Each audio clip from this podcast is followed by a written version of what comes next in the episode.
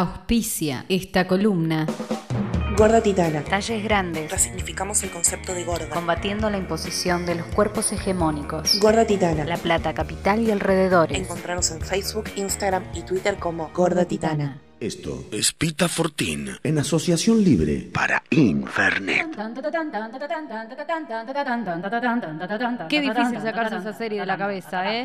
Más cuando fue ayer, el nuevo, el último, ante ah, La cuestión, hoy estamos para hablar del látex, un elemento que se encuentra cotidianamente entre las cosas que tenemos, que usamos y que degustamos. Sí, claro que sí, uno dice látex y lo primero que se viene a la cabeza es el preservativo, pero no, también está en otros productos que en breve desarrollaremos cuáles son. El látex es un producto vegetal que eh, se obtiene de algo que se llama savia de Evea brasiliensis y bueno, tiene una serie de propiedades físico-químicas como propiedades de barreras superiores, mayor durabilidad, flexibilidad, maleabilidad, elasticidad, que hace que sea útil para la fabricación de tantos y tantos productos. Más de 40.000 productos de los que usamos, de los que se tiene el universo, se hacen con látex. Pero lo interesante del látex es saber que hay muchas personas o una porción de la sociedad que es alérgica al látex.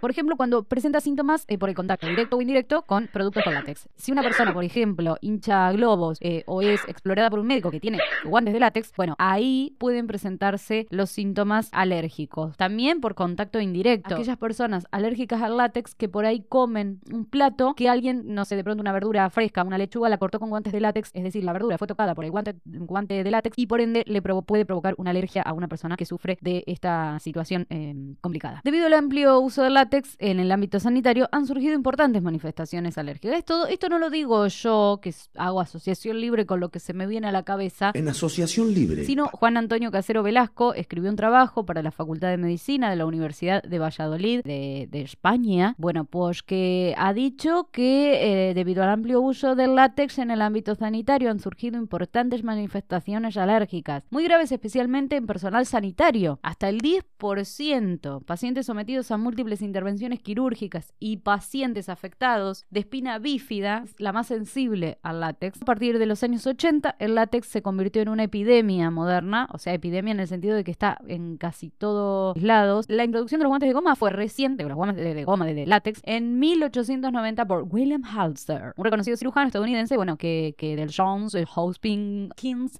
Hospital. Allí trabajaba este señor allá en 1890, pero o sea, hace más de un siglo que se están usando los guantes de látex de goma para tratamiento médico. Bien, tenemos cinco grupos de alergias al látex. No quiero hacer de esto gran, un gran chorizo, pero digo, es muy pequeña la proporción de personas que tienen alergia al látex, pero es muy preocupante cómo viven esas personas. Tenemos en el grupo 1 asociaciones frecuentes y significativas. ¿Qué comidas le dan alergia a esta gente? La banana, la palta, el, el kiwi, el kiwi y la castaña. Seguimos con el grupo 2, asociación significativas poco frecuentes. Las papas y los mariscos. Tío, joder, que no se puede comer una paella.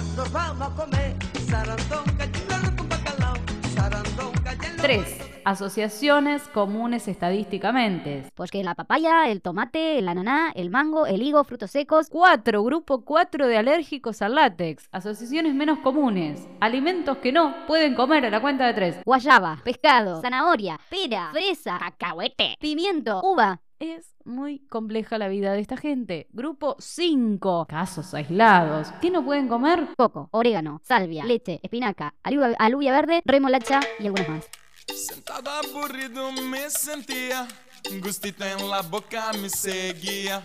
Batida de coco, esa es la No era tan fácil todo, no era tan fácil todo. No se conoce con exactitud la prevalencia real de la alergia al látex. Era muy baja antes de los años 80, pero a partir de esa época Claro, se produjo el incremento importante debido al uso masivo de guantes. El aumento de la demanda dio lugar a la producción ahora de guantes. Sí a lo importante. No, no es lo importante, sino qué cosas están hechas con látex. Y les pido, encarecidamente, que por favor piensen en aquellos que no pueden tocar el látex. Bien, mascarillas anestésicas, sondas, drenajes, catéteres, tubos, torniquetes y compresores, jeringas, ciertas tiras adhesivas, Viales, estetoscopios, prótesis dentales, mascarillas de protección respiratoria, ropa de trabajo impermeable, botas de agua, mangueras de riesgo, elementos de gomas de máquinas y herramientas manuales, juguetes, pelotas, chupetes, tetinas de biberón, tapones de botellas y frascos, goma para el pelo, gomitas de borrar, elásticos de pañales, ropa interior, cinturones, tirantes, calcetines, cinturas, mangas, ensuelas de zapatos, ruedas de toda clase de vehículos, sillas de ruedas, carritos de bebé, carritos de compra, adhesivos y pegamentos, en alfombrillas, ratones, y teclados de ordenador. O sea, en la compu también hay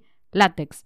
Por último, quería recordar las campañas para el uso del preservativo, porque cuando uno dice látex piensa en el preservativo inmediatamente. Pero bueno, no es todo lo que se hace con látex, sino una pequeña y adornada parte. Yo tengo una piba que le gusta el bam bam, que le gusta el bam bam, pero algo le pasa Esto, esto fue Pita Fortín en su asociación libre. Para nuestro Infernet.